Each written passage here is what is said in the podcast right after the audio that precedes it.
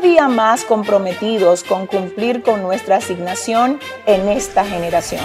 Cruzamos mares y atravesamos fronteras para llegar a islas, naciones y continentes. Porque para este tiempo Dios nos ha convocado. A continuación, una palabra de salvación, restauración y vida de Dios. Con la pastora Yesenia Ten. Libro de Efesios capítulo 6, verso 10 al 13 dice, en el nombre del Padre, del Hijo y del Espíritu Santo. Por lo demás, hermanos míos, fortaleceos en el Señor y en el poder de su fuerza. Vestíos de toda la armadura de Dios para que podáis estar firmes contra las acechanzas del diablo. Porque no tenemos lucha contra carne y sangre, sino contra principados, contra potestades, contra los gobernadores de las tinieblas de este siglo, contra huéspedes espirituales de maldad en las regiones celestes. Por tanto, diga conmigo, por tanto, dígalo fuerte, diga por tanto. Dice, toma toda la armadura de Dios para que puedan resistir en el día malo y habiendo acabado todo, estar firmes. Yo necesito leer eso otra vez. Dice, por tanto, tomen toda la armadura de Dios para que puedan resistir en el día malo y habiendo acabado todo, estar firmes. Gracias Señor por tu palabra, Dios mío. Yo quiero pedirte de todo lo más profundo de mi corazón que tú edifiques este lugar, esta atmósfera, este pueblo, que a partir de ahora, Dios mío, así como ya lo has hecho, Dios, ay Señor, nada paralice lo que tú quieres hacer aquí. Yo sé que el tiempo ha avanzado, pero tu gloria sigue aquí, Dios mío. Yo sé que hay gente que vino desde lejos para que tú hoy les ministres, Dios, y ya sé que lo has hecho, pero Señor, te pido en el nombre de Jesús que y y Dios, que todavía, oh Señor, te vuelvas a glorificar aquí, a ti, a ti, solo a ti. Te vamos a dar toda la gloria y toda la honra en el nombre de Jesús. Amén y amén. ¿Cuántos se gozan en esta noche? Yo quiero predicar unos minutos breves bajo el tema blindados. Amén blindados, blindados, forrados, protegidos, no como lo hacen los de afuera, no con un forraje físico, sino con un blindaje espiritual. Si hay alguien aquí que hoy sabe que Dios lo tiene blindado, yo quiero que le diga seriamente a su vecino, estoy blindado. Díselo con autoridad. Vuelve a decírselo a otra persona, por favor, que tenga cerca. Dile, no te equivoques, dile, no te equivoques conmigo. Dile, dile, dile. Dile, porque aunque parezca débil a veces, yo estoy blindado. Aunque esté pasando por procesos difíciles, estoy... Aunque a veces llore y me sienta solo, estamos blindados. ¿Dónde está la gente que está blindada por Dios hoy aquí? Señores, este pasaje que acabamos de leer se encuentra exactamente en el libro de Efesios. Quiero decirles a todos ustedes, solo para crear fundamento de lo que voy a hablarles en esta noche, que el libro de Efesios fue escrito por el apóstol Pablo, específicamente entre el año 61 y el año 63 después de Cristo. Este libro fue escrito a modo de carta para esta iglesia que se encontraba en la ciudad de Éfeso la ciudad de Éfeso era la cuarta ciudad más importante en toda Roma, porque hubo un tiempo en que la ciudad se hizo muy conocida, muy famosa, muy importante por las negociaciones marítimas que la ciudad podía hacer. Luego de este tiempo de gloria en Éfeso, hubo una situación con lo que era el transporte marítimo y lo que fue la gloria de Éfeso en un tiempo decayó. Cuando decae la gloria, entonces sucede algo interesante en la ciudad. Y es que en esta ciudad, oiga bien, había un ídolo, una ídola más bien, un ídolo que había sido erigido en un templo el templo de la diosa Diana. La diosa Diana o la diosa Artemisia, oiga bien, conocida por los romanos, era la, la deidad o el ídolo más, más popular en la ciudad de Éfeso. Algo que hacía que la gente en medio de la crisis se fuera a la idolatría. Porque cada vez que hay crisis, el enemigo va a tratar de que tu corazón se desvíe, no a quien debe de mirar, sino a los ídolos.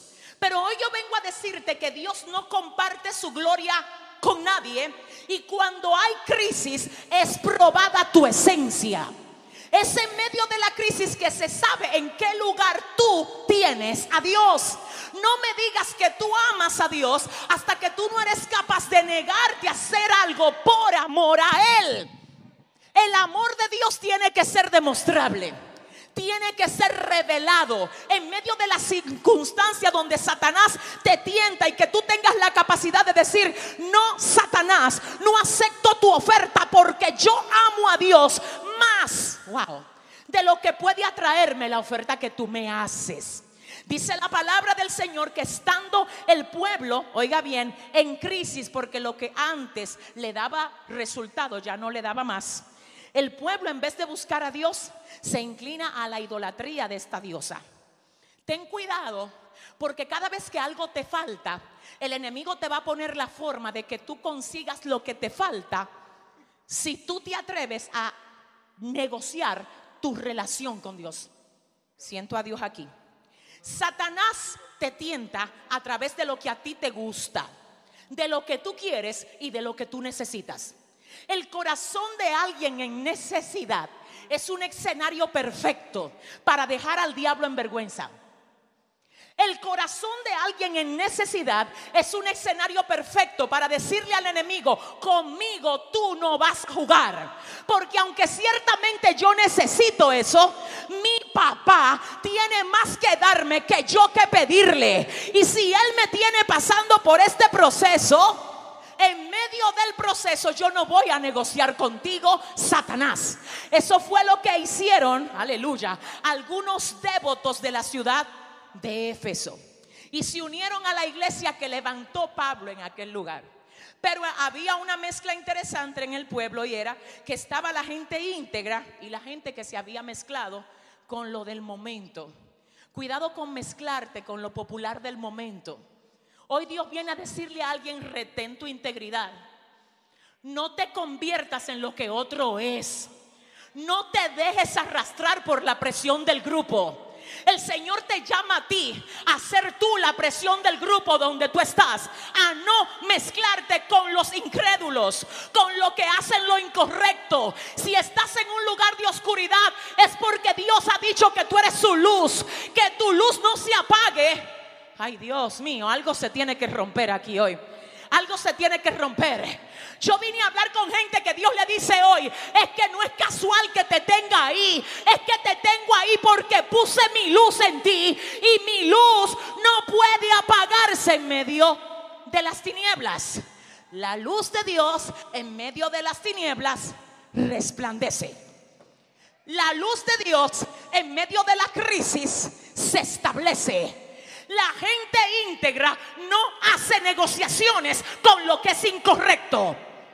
Yo estoy golpeando algo aquí hoy. La iglesia de Éfeso tenía el templo de idolatría más grande en todo Roma donde iban y adoraban a la Dios. Eso era popular. De hecho, así era que se ganaba la gente el dinero. Porque como ya la, la vía marítima de transporte, el modo de ellos hacer intercambios comerciales con otras naciones o con otras ciudades había decaído, lo popular era unirse a lo que estaba incorrecto. Hmm. Cuando algo decae, para tú cubrir tu carne no te unas a lo incorrecto. Porque de qué le vale al hombre que salve su carne y que pierda su alma. Yo vine a hablar con alguien aquí. Yo no sé con quién fue, pero Dios me dijo, hay algunos que el diablo lo está tentando para que se conecten con cosas que no son mías. Pero Dios hoy te dice, voy a honrar tu integridad. Si te atreves a mantenerte íntegro, voy a honrar tu integridad. Si te atreves a decirle a Satanás, conmigo no cuentes. Voy a honrar tu integridad. Si te atreves a dejar que la gente se aleje de ti por causa de tu acercarte a Dios, Dios va a honrar tu integridad. No es popular que te beshanda. No es popular hacer lo correcto, aun cuando lo correcto representa una aparente pérdida. Tú quieres saber qué tan íntegro alguien es. Mira a los que se quedan haciendo lo correcto, aunque hacer lo correcto a veces wow, represente una aparente pérdida. La gente de Dios sabe que aunque lo pierda todo, lo único que no puede dejar que el diablo les robe es su integridad. Porque tu integridad te da una autoridad en el mundo espiritual. Que no te la da el carro que tú puedas tener. Que no te la da la casa que tú puedas tener. Te estoy hablando a ti que a la gente íntegra el diablo la tiene que respetar. Que a la gente íntegra las puertas se le tienen que abrir antes de que ellos la toquen. Dile al que te queda al lado que nadie te robe tu integridad. Díselo, díselo por favor. Dile que nadie te robe tu integridad tenemos una situación y es que, wow, la iglesia está bombardeada por la idolatría, por el desorden, por la depravación. La iglesia de Jesucristo en Éfeso está bombardeada. Pero es ahí, en ese escenario, que Dios levanta a Pablo y le dice, ve, levántame una iglesia. ¿Tú sabes lo que quiere Dios? Que se levanten iglesia donde el diablo cree que ganó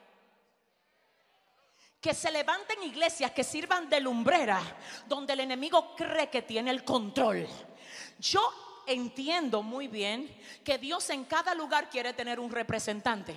Pero yo personalmente admiro a la gente de Dios que se atreve a plantar una iglesia hasta en el frente del mismo infierno. Porque las puertas del Hades no van a prevalecer en contra de la iglesia de Dios. Yo dije hoy desde Maracaibo que las puertas del Hades no van a prevalecer en contra de lo que Dios ha establecido para esta nación. Si hay alguien aquí que lo cree, que le dé un aplauso fuerte. Ay, Dios mío, Dios mío, Dios mío. Idolatría desde el templo de Éfeso. Y Pablo dice, ¿sabe qué? Aquí la Priscila, vengan acá. Una pareja de predicadores tremendos que se atrevieron a ir ahí a levantar la obra junto a Pablo. Luego Pablo cae preso en Roma. Diga conmigo Roma. Y me parece interesante que preso en Roma, Pablo no descuida lo que Dios le puso en la mano. La cárcel representa proceso. La cárcel representa circunstancias adversas. Pero este general de Dios dice, aunque yo esté preso, el Evangelio no está preso. Aunque yo esté pasando por proceso, eso no va a hacer que yo descuide lo que Dios me puso en la mano. A Dios nada lo agarra por sorpresa. Dios conoce absolutamente todo lo que tú y yo íbamos a pasar a él no lo sorprende la situación de familia, la situación financiera, la situación de salud o la situación que hay en una nación determinada. A él nada lo agarra por sorpresa. Él sabía todo y aún sabiendo todo lo que tú ibas a pasar, te entregó lo que tú tienes en la mano. Si Dios sabiendo lo que tú ibas a pasar te entregó lo que tienes en la mano, también te dio un material capaz de resistir a lo que sea que tú estés pasando y decir, yo apuesto a ti, aunque a pesar de que estás pasando por el fuego, tú vas a resistir y vas a seguir dándole valor a lo que yo te di. Déjame ver porque vengo a hablar con alguien. Cuidado si tú descuidas lo que Dios te dio por el proceso que estás pasando. El proceso no te puede parar la productividad. La gente llamada por Dios son mucho más productivos en medio del fuego que lo que son cuando todo va bien. Si tú no me crees, pregúntale a Pablo, que desde la cárcel en Roma, quiero que usted oiga, escribió el libro de Filipenses. Ay Dios. Y desde la cárcel en Roma dijo, todo lo puedo en Cristo desde la cárcel en Roma dijo, hey, es verdad, tengo unos barrotes frente a mí, pero el diablo no me va a tapar la boca. Pero el diablo no va a detener mi mano. Y desde la cárcel tengo un anuncio para el infierno. Todo lo puedo en Cristo que me fortalece desde la cárcel. Desde la cárcel escribe Colosenses, entendiendo el señorío de Jesucristo. Desde la cárcel escribe la carta a Filemón y desde la cárcel escribe Éfeso. Escribe a Éfeso la carta que le manda en, los, en el libro de Efesios. Y yo quiero que tú le digas al que te queda al lado que la cárcel nunca pare tu productividad. Díselo, por favor. Yo no, yo no sé, espérate, espérate, espérate. Que el proceso de matrimonio que nunca pare tu productividad. Que quizás todavía no ver lo que Dios te ha dicho que vas a ver. Que eso no pare tu productividad. Que el hecho de que mucha gente te señale, por favor Venezuela, que no pare tu productividad que el hecho de que mucha gente te dé la espalda, vengo en el nombre de Jesús a pedirte que eso no pare tu productividad. Hay momentos donde el hombre te va a dar la espalda para que tú cuando Dios haga lo que dijo que va a hacer, tú tengas que reconocer que no fue causa de hombre, sino causa de la gracia de Dios haber estado contigo. Y si le vas a dar un aplauso al Señor, dáselo bien. Y dile a tres personas que la cárcel no pare tu productividad. Es en el libro de Efesios que Pablo desde la cárcel dice, espérate que mis hijos, mis hijos en Éfeso están pasando por un proceso. Tienen al diablo armado allí en el templo de Diana. La idolatría de la ciudad ha hecho que como ya no hay posibilidad de hacer negocios marítimos, todo el mundo crea que la única manera de ganarse el dinero es haciendo imágenes de Diana para venderlo a los turistas. Así, bajo esa presión estaba el pueblo. Desde ahí Pablo le dice a ellos, tengo que decirle algo. El libro de Efesios capítulo 2, verso 10 dice, porque somos hechura suya, creados en Cristo Jesús para buenas obras. Los de Éfeso decían, ay, es que la idolatría está fuerte aquí. Ay, es que el negocio mayoritario de la ciudad cayó. Ay, es que no es fácil servirle a Dios en medio de tanta presión. Mientras que Pablo decía, porque somos hechura suya, creados en Cristo Jesús para buenas obras Así es que esas buenas obras se tienen que manifestar en ustedes para modelar a los que se están corrompiendo, porque no es aceptable que te mezcles, porque la luz no tiene nada que ver con las tinieblas. Dile al que te queda al lado que tú eres luz o tinieblas. Pregúntale, por favor. Somos hechura suya, le dice Pablo al pueblo, creados en Cristo Jesús para buenas obras. Wow las cuales Dios preparó de antemano para que anduviésemos en ella. Pero además Él dice en el capítulo 5 del mismo libro, brillen como la luz de Dios que son ahí. No se dejen abrumar, Dios mío, ayúdame. Yo vengo a hablar con gente que el diablo ha querido abrumar aquí. Yo necesito que tú sepas que hay una esencia en ti que el diablo no te la puede robar porque te fue dada por el Señor. E irrevocables y son los dones y el llamamiento de Dios. Y hay gente aquí que es verdad, quizás han perdido el trabajo, pero le queda la esencia. Yo sé que sí, que hay gente que ha sido golpeada y muchos de los miembros de tu casa quizás ya no están hoy aquí, pero el Señor te dice, hey, te queda la esencia. ¿Y sabes lo que yo he aprendido? Que cuando se va lo de afuera, y te queda lo de adentro, tú no perdiste nada. ¿Por qué no perdiste nada? Porque todo lo que, en un tiempo tuviste salió de adentro. Y si te queda lo de adentro, aunque lo que en otro tiempo produjiste se vaya, tú puedes volver a producir. Yo quiero que tú le digas ahora mismo a tres personas, tú puedes volver a producir. No, no, a tres, dile a tres, despiértamelo por favor y dile, hey, dice el Señor que tú puedes volver a producir que donde el diablo profetizó muerte, tú puedes volver a dar a luz vida. Que donde el enemigo creyó que te había derrotado y te había avergonzado, tú puedes volver a producir. Y me llama la atención esto porque de verdad, wow, yo dije, oh my God, verdades de Éfeso. Ustedes son luz en medio de las tinieblas. Ustedes, yo sé que están bajo la presión, donde toda la ciudad dice que el centro de atención es la diosa Diana, pero ustedes son de Dios, ustedes no son de Diana. Déjame decirte, ningún espíritu de idolatría tiene parte ni suerte en los ungidos de Dios. Por eso es que tú no te tienes que preocupar por brujería ni hechicería, porque no hay brujería ni hechicería que pueda tocar a uno que está debajo del manto de Cristo. Déjame decirte algo, escondida está mi vida en Dios y el diablo no la puede tocar. Deja el miedo que quien tiene que estar asustado son los demonios. Si el pueblo de Dios entendiera la autoridad que tiene, dile al que te queda al lado, te dije que tú no eres cualquier cosa. Si el pueblo de Dios entendiera la autoridad que tiene, no anduviera caminando por ahí dando lástima. no, no es que la gente de Dios no le da lástima al diablo. Es que aunque yo esté pasando lo que esté pasando, tú, Satanás, vas a tener que entender que me queda la gracia. Que me queda la gracia. Si hay alguien aquí que le queda la gracia, yo quiero que aplauda a Dios ahora fuerte. Ay, Dios mío. Dios mío. Pablo, ¿y qué tú haces escribiendo desde la cárcel de Roma? Oh, que me queda la gracia. El problema es que, mira, déjame ver si Dios me ayuda. Hay gente que no entienden que cada vez que nosotros recibimos un golpe del enemigo, Él apuesta a enmudecernos. Él apuesta a frenarnos y Él apuesta a paralizarnos. Si lo que a ti te está pasando bajo tu productividad, de algún modo tú estás haciendo que el enemigo haga esto. Hey, lo logré, lo logré. Pero cuando a ti te ponen en la cárcel y desde la cárcel tú escribes carta. Cuando te tiran al fuego y desde el fuego tú danzas. Como los tres jóvenes hebreos, yo no sé con quién vine a hablar.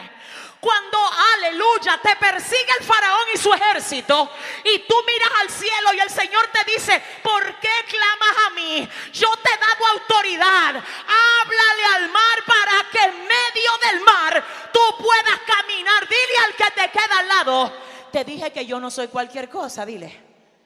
¿Dónde está la gente que tiene gracia de Dios aquí? Oh my God, y desde la cárcel, Pablo dice, espérate, que el asunto es que el enemigo cree que me va a parar. Yo no sé, yo no sé. Pero tú sabes lo que le hace falta a Venezuela. Gente que desde el proceso que ellos estén pasando, saquen toda la esencia. Siento a Dios aquí. Porque yo le estoy hablando a gente que tiene libros dentro de ellos yo le estoy hablando a gente que tiene mensajes que van a sacudir esta nación dentro de ellos. Es que yo le vine a hablar a gente que tienen su kitushamay en su vida la gracia de Dios para levantar iglesias que crezcan y se expandan en esta tierra. Dile al que te queda al lado, tengo algo. Le vengo a hablar a gente que tienen un consejo sabio en la boca. Le vengo a hablar a gente que cuando, aleluya, ellos hablan, los demonios tienen que retroceder. Le vengo a hablar a gente que aunque han pasado por difíciles procesos, siguen de pie. Y cuando el enemigo te mira, tú lo avergüenzas. Porque por más que él ha intentado golpearte, herirte, lastimarte, tú sigues exactamente en el lugar donde Dios te dijo que te quedes y haciendo lo que Él te dijo que hagas. Si esa gente está aquí, yo quiero que dé un grito de júbilo ahora. Y diga conmigo, voy a escribir desde la cárcel. Desde la cárcel entonces viene Pablo y dice en el capítulo 6 de Efesios, por lo demás, hermanos míos, fortaleceos en el Señor y en el poder de su fuerza. Vestíos de toda la armadura de Dios para que podáis estar firmes contra las acechanzas del diablo. Porque no tenemos lucha contra sangre y carne, sino contra principados, contra potestades, contra los gobernadores de las tinieblas de este siglo, contra huestes espirituales de maldad en las regiones celestes. Necesito establecer tres puntos hoy aquí para dejarlo en tu corazón como Dios lo dejó en el mío. Punto número uno, que jamás el proceso de dificultad pare tu productividad. El día que bajas la productividad, hiciste que Satanás ganara, porque eso era lo que él quería. Pero cuando en medio de la presión tu productividad aumenta, los infiernos se avergüenzan y el cielo te aplaude. De hecho, aquí hay gente que yo siento que el cielo hoy las aplaude.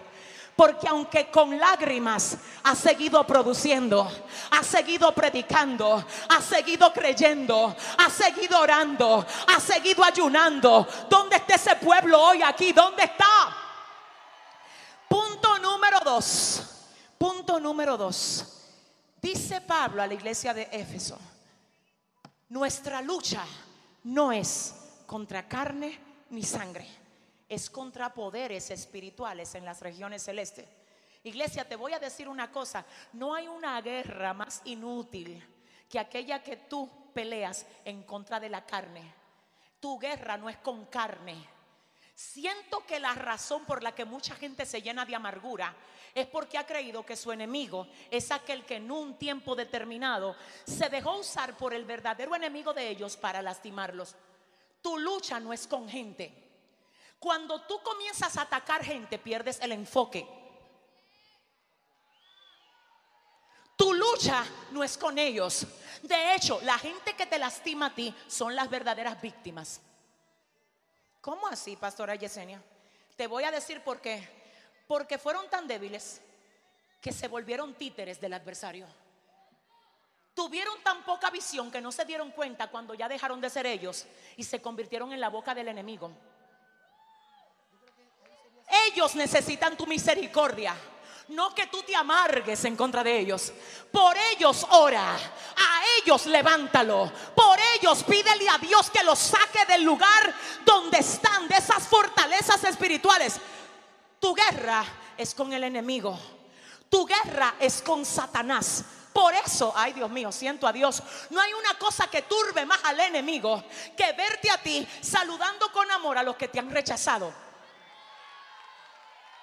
que verte a ti bendiciendo a los que te han maldecido, que verte a ti abriéndole puerta a los que te cerraron. Ellos se turban y dicen, ¿cómo es que puede todavía?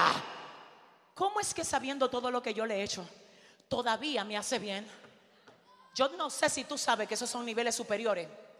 Esos son niveles donde tú le dejas claro al infierno, yo te conozco, diablo. Yo no pierdo mi tiempo con títeres, yo voy directo a la fuente. Hoy te dice el Señor, tu lucha no es con gente. Así es que si tú eres de los que estás declarando victoria, pero con el corazón lleno de amargura hacia alguien que te ha hecho mal,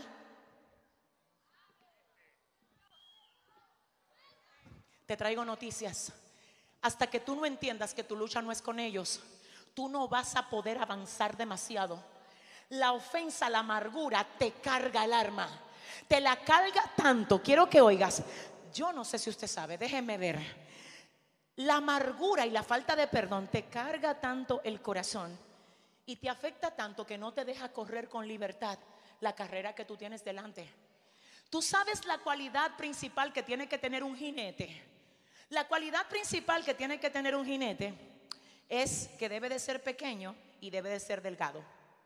Porque si el jinete es gordito, o es alto, va, a representar demasiado peso sobre el caballo.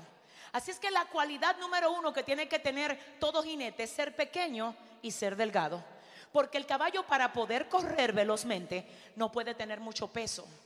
Hay gente que por causa de la amargura que sienten en contra del que lo lastimó, en contra del que no creyó en ellos, en contra del que lo traicionó, ellos en vez de correr veloces, ellos andan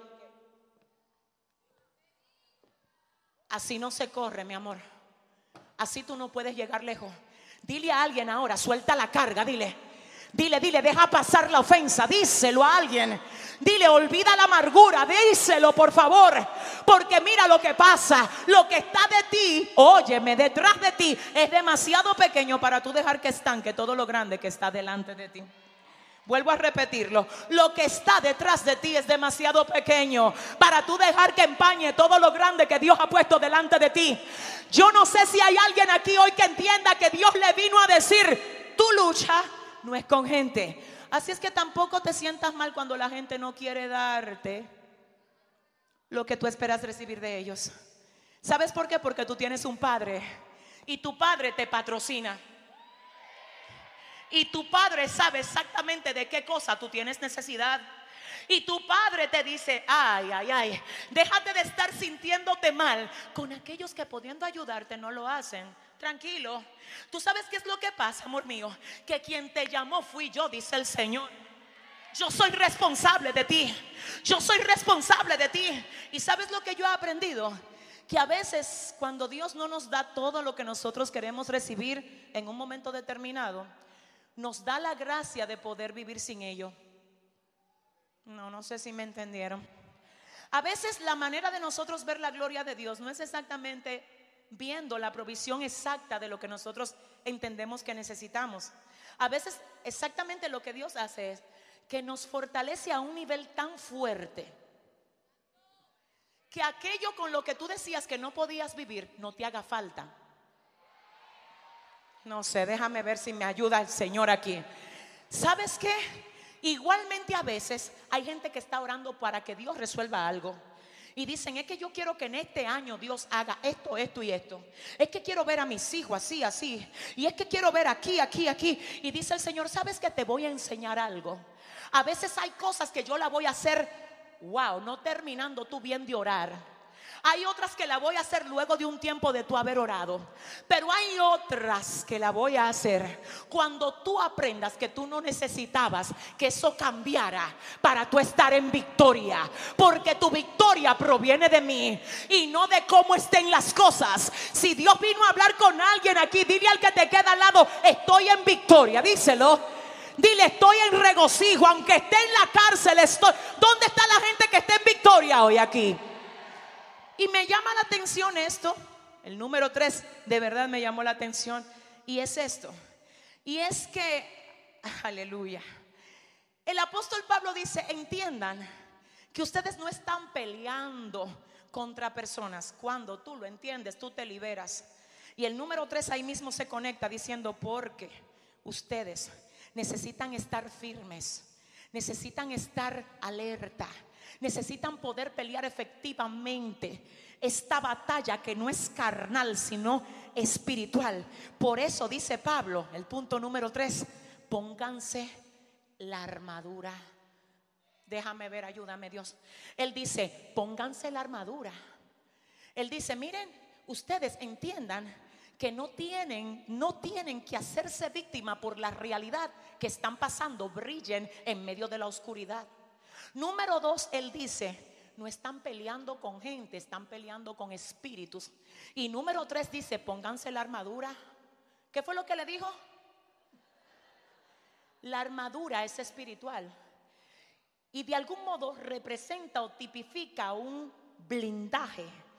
Todo blindaje tiene el objetivo de volver inaccesible aquello que cubre.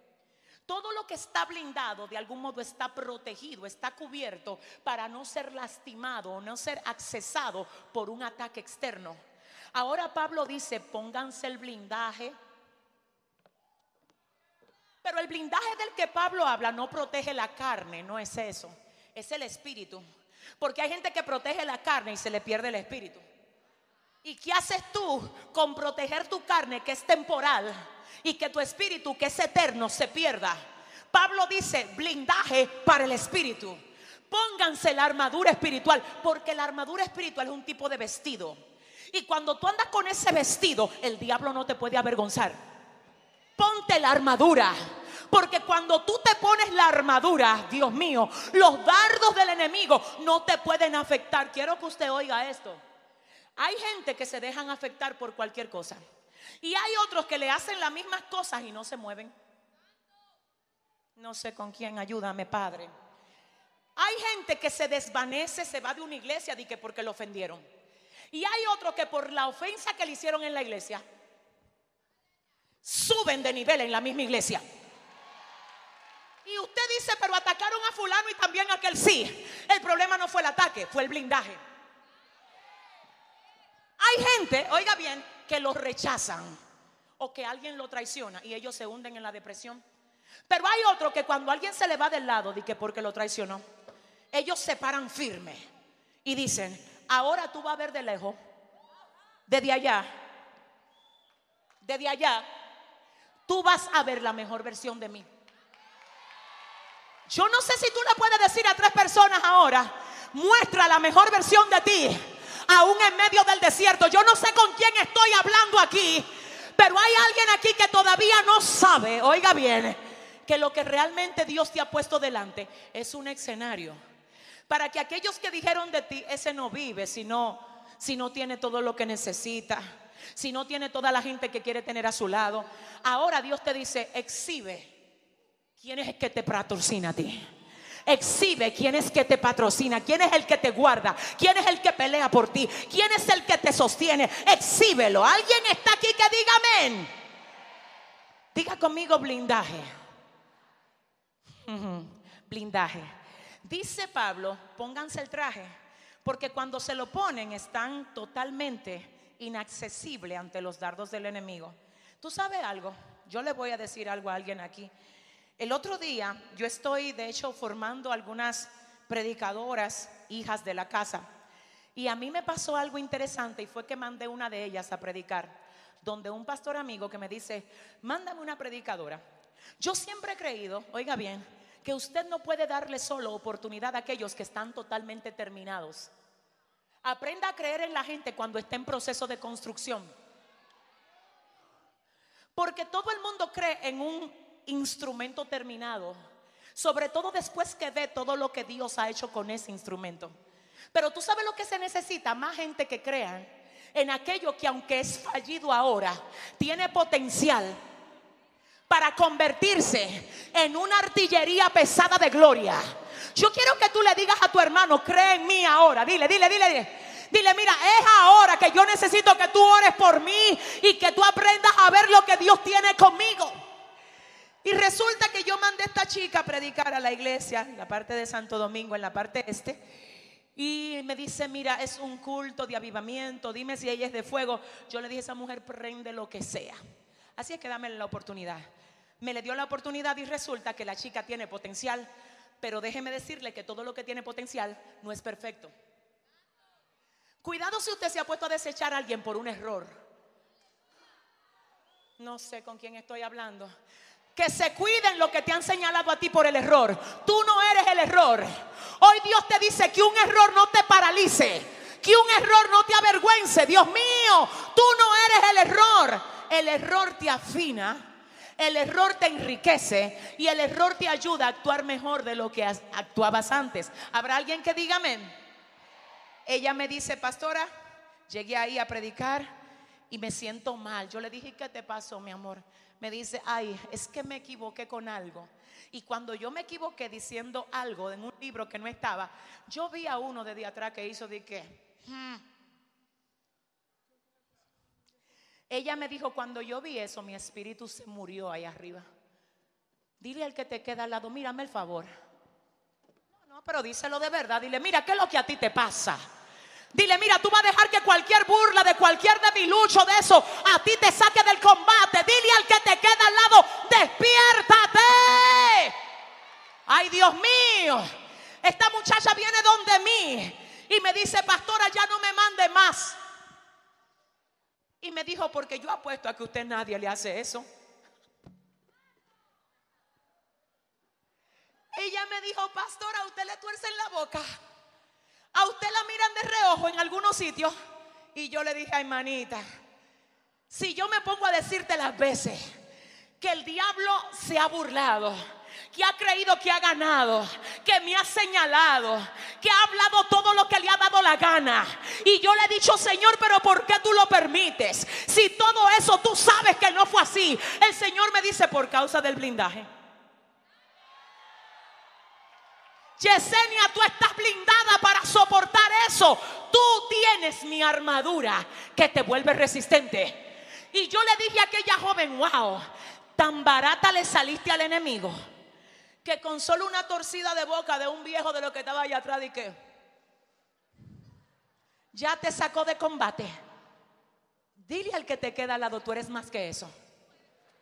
Dile, tú eres más del golpe que el enemigo te dio. Es más, dile a alguien ahora mismo, devuelve el golpe. Dile, vuelve a producir y devuelve el golpe. Yo quiero que tú le digas a tres personas, ponte el blindaje. Para que ninguna burla, ningún dardo, ningún ataque, ningún armamento de Satanás pueda sacarte de combate. Por lo demás, hermanos, aleluya, revestidos de la armadura de Dios Pónganse la armadura de Dios porque mientras más armadura de Dios mientras más la armadura de Dios tienen con ustedes, más inaccesibles se vuelven a los dardos del enemigo.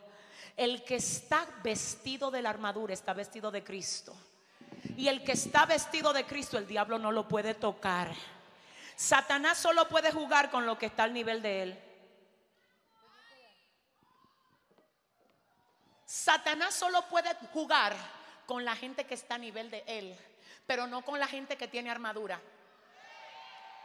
Por eso dice Juan 14:31, hablando Jesús, por ahí viene el príncipe de este siglo y él nada tiene en mí. Nada tiene en mí. Porque cuando tentó a Jesús en Mateo 4, lo tentó con tres cosas. Diga conmigo tres cosas. Lo tentó diciendo, tú tienes hambre, come pan. Es decir, lo tentó con provisiones porque ciertamente él tenía hambre. Pero tú no le puedes ofrecer pan a quien es el pan. Y quien es el pan dice, déjame aclararte algo, papá. Lo que yo estoy haciendo, lo estoy haciendo para exhibir que se puede vivir sin tus ofertas. Lo que yo estoy haciendo, estoy haciéndolo para dejar un modelo, un referente de que no hay que involucrarse contigo para subsistir de que no hay que hacer lo ilícito para ser próspero. Dios mío. De que no hay que hacer alianza con las tinieblas para cumplir el diseño de lo que Dios ha dicho de mí.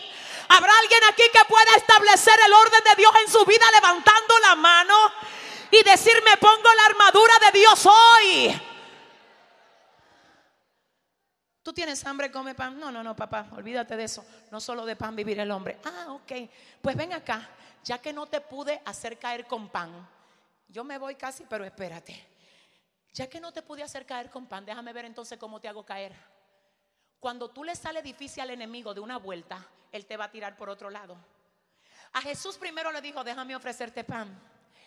Y luego que vio que eso no le dio resultado, dice, pero mira, ven acá. Dice la palabra que a sus ángeles mandará acerca de ti que te guarden en todos tus caminos para que tu pie no tropiece en piedra. Tírate de este monte. Y Jesús dice, no, es que no tentarás al Señor tu Dios. La primera tentación es, toma lo que tú necesitas. La segunda es, exhibe lo que tú eres. Exhíbete. Tú quieres ver una gente que no tiene nada de espiritual. Busca uno que se esté exhibiendo en todos los lados. Ah, no, no, no, no. La gloria no necesita que tú la pongas en vitrina. Porque la gloria no es para, no es para exhibir la vasija de barro. La gloria es para darle honra a quien te dio la gloria. Espíritu Santo de Dios, ayúdame aquí. Hoy viene el Señor a decirte, aleluya. Si yo te di gracia y gloria, es para que todo lo que tú toques lo transformes es para que por cada lugar donde yo te permito pasar, Dios mío, tú dejes huellas que me representen a mí. La gloria no es para que tú te busques aplausos. La gloria no es para que tú te veas bonito o para que a ti te idolatren. No, espérate. Que la gloria que tenía Eliseo era para resucitar muerto. La gloria que tenía Eliseo era tan tremenda y tan gloriosa que aún después de muerto le tiraron un soldado muerto arriba de... Eliseo muerto. Y un muerto cae encima del muerto lleno de gloria. Y el soldado por caer encima del muerto lleno de gloria, resucitó. Porque la gente de gloria, aunque tú la quieras poner atrás, ellos desde atrás emanan gloria. Por eso es que hoy la iglesia tiene que definir lo que es exhibicionismo y lo que es gloria. El exhibicionismo siempre quiere estar adelante. Que lo aplaudan, que lo exalten, utilizando la, la plataforma de lo que Dios le ha dado para que expanda el nombre de Cristo, para expandir el nombre de la vasija. Entonces dile al que te queda al lado, la gloria no es para tú exhibirte, dile. Dile, la gloria es para que tú exhibas a Jesucristo. ¿Habrá alguien aquí que lo entienda? Pero Satanás le dice a Jesús, exhibe lo que tú tienes. Y él dice, no, no, es que al Señor tu Dios no vas a tentar. Y luego le dice, ah, bueno, ya que no pude hacerte caer con pan, ni con que tú te exhibas, ¿por qué no me haces un favor? Mira, póstrate delante de mí, que si te postras, todos los reinos de la tierra te daré. Ay Dios, ¿sabes algo? Hoy en día no es que Satanás se te aparece a, te a decirte, póstrate. Póstrate, porque cuando tú te postres ante mí, te voy a dar esto o aquello. Él lo hace de una manera diferente. Y cada vez que tú tienes en el corazón algo diferente que no es Dios, y tú le estás dando el primer lugar a algo que no es a Dios, aunque tú lo llames de otra manera, eso se llama postrarte ante cosas y no ante el Dios de las cosas. Hoy Dios te dice, ay Dios mío, dame tu atención a mí.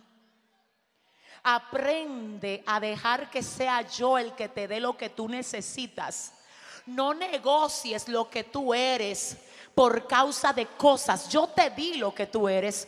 Yo te hice quien tú eres. Ahora no negocies con aquellos que no están bien para que ellos traigan a ti lo que tú quieres tener. La bendición de Jehová es la que enriquece y no añade tristeza con ella. Yo necesito que el pueblo que está aquí de parte de Dios se ponga de pie. Y yo quiero orar ahora para que tu corazón siempre esté vinculado directamente con el trono de Dios y con la voluntad del Dios que te creó. Yo vengo a hacerte, aleluya, Padre. Yo vengo a hacerte una emisión de esta palabra que Dios me dio para ti, Venezuela. Venezuela brilla en medio de la oscuridad. Venezuela produce aún del proceso más difícil. Tengo que decir que de esta tierra he visto talentos impresionantes que no se pueden apagar. Porque son talentos dados por Dios. La Biblia dice, toda buena dádiva, todo don perfecto viene de lo alto, del Padre de las Luces, en el cual no hay mudanza ni sombra de variación. Hoy yo vengo a decirte en el nombre de Jesús, aleluya, que mientras esperas ver la manifestación de todo lo que Dios ha dicho que va a hacer, aprende a ser productivo en medio de tu proceso. Porque a veces lo primero no es que cambie la situación, sino que cambies tú. Aprende a que tu lucha no es con hombres, no es con carne, es una lucha espiritual. Para la que el Señor te dice, para poder ganar vas a tener que estar blindado.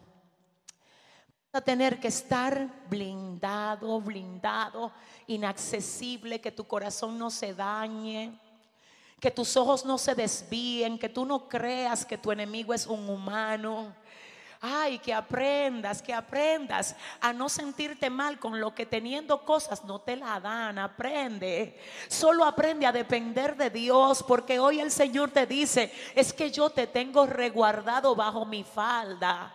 Es que el enemigo no te va a poder destruir mientras tú estés bajo mi falda. Escondida está mi vida en Cristo y el diablo no la puede tocar.